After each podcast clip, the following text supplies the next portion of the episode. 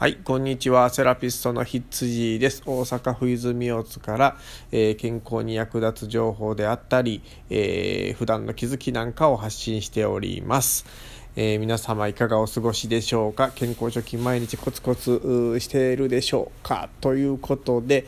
今ね、結構疲れてましてですね、えー、来年からね、え、自分で事業を始めるんですけれども、え、チラシを配ってまいりまして、で、今万歩計見たらですね、1万歩近く行ってるんですよ。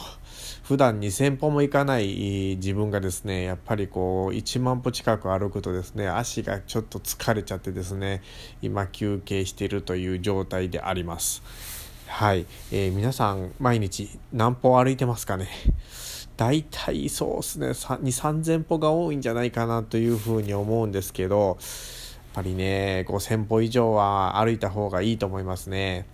今あのね、万歩計とスマホ連動させてなんかカロリー計算ができたりとか、あのいろんな機能がついてる万歩計が売ってるんですけどね、やっぱああいうのを買うとね、もしかしたらこう楽しくなって歩くんじゃないかなっていうふうにちょっと思ってるんですけど、うん、ね、持ってる人はあのぜひぜひね有効活用して健康貯金してほしいなと思うんですけどね。やっぱりね歩くっていう動きはあの人間の基本の動きになりますので、うん、あの痛いところがねない人はあのしっかり歩いてくれたらものすごくやっぱ健康貯金になりますんでぜひぜひねあの万歩計健康法みたいな やってもらえたらいいんじゃないかなと思いますね。で、えー、と今日の本題はですねそこからまあ流れで、えー、喋るんですけれども、まあ、痛みのある時は運動しない方がいいよねっていう話をちょっとしたいと思います。これはですね、あのえー、介護施設とかデイサービスなんかで、えー、高齢者の方を運動させる時にですね、まあえーとね、自分でこう痛いからやめとくわって言える人はいいんですけどあのやっぱり認知症の方とか、えー、やっぱりその言葉がねうまく出せなくなってる人っていうのはその痛い発信っていうのがやっぱりなかなかできないことがあるんですよ。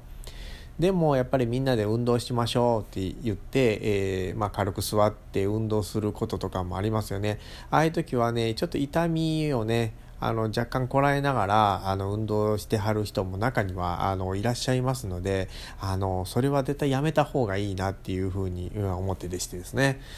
うん、なんでかっていうと、あのー、まあ、痛みがある状態でやってしまうと絶対にね炎症が強くなるんですよね。でまた間違いなくその場所っていうのは前よりも痛くなる。うん、これはね、えーと、毎日治療している側から言うと、えー、よくあることなんですけれどもあの痛みをねあの我慢しない方が絶対いいです。でできるところを運動するっていうのがコツですね。まあ何回も言ってると思うんですけれどもやっぱりその痛いところが一つあるからといって何も運動しないとあの血流が非常に悪くなるんですよ。そうするとあの怪我している場所とか痛い箇所っていうのがなかなか治りづらいんですね、うん、ただその痛い箇所っていうのはあの基本動かさない方がいいです。あのプロが見て、えー、いい範囲で動かすんであればいいんですけど自分で動かすとどうしても間違った可動範囲で動かしちゃったりするのであのそれは絶対マイナスですからやめた方がいいですね。で、えーと、その他の箇所っていうのをしっかり、えー、動かしたりとか伸ばしたりとか、まあ、体操したりしてねあの血流を良くしてくれたらいいかなとは思いますね。うん、で、えー、高齢者に限ってはですね痛みが軽減してくるとあのおのずと動くようになるんですよ。あの足が動かなくなってきた方っていうのはあの絶対動きたい欲望が出ますので願望というかねあのしっかり動きたいなって思ってくるんですよ人間。できないことは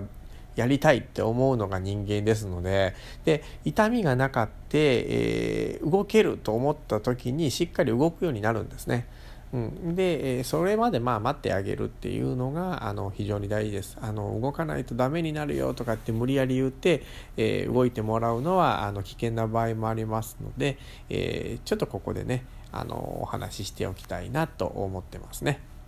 はい。でまあ、最近気づいたことっていうのが、まあ、そういうことで、えーとまあ、今日はねちょっと他に、まあ、またネタをねまた考えて喋、えー、りたいなと思うのでちょっと軽く喋るのはやめときますので今日はこの辺で終わりたいと思います。またね、えー、聞いてくれてはる人がおればねあの楽しみにまた次回もしといてもらえれば嬉しいかと思います。ではこの辺で失礼します。セラピストのヒッツジーでした。ではでは。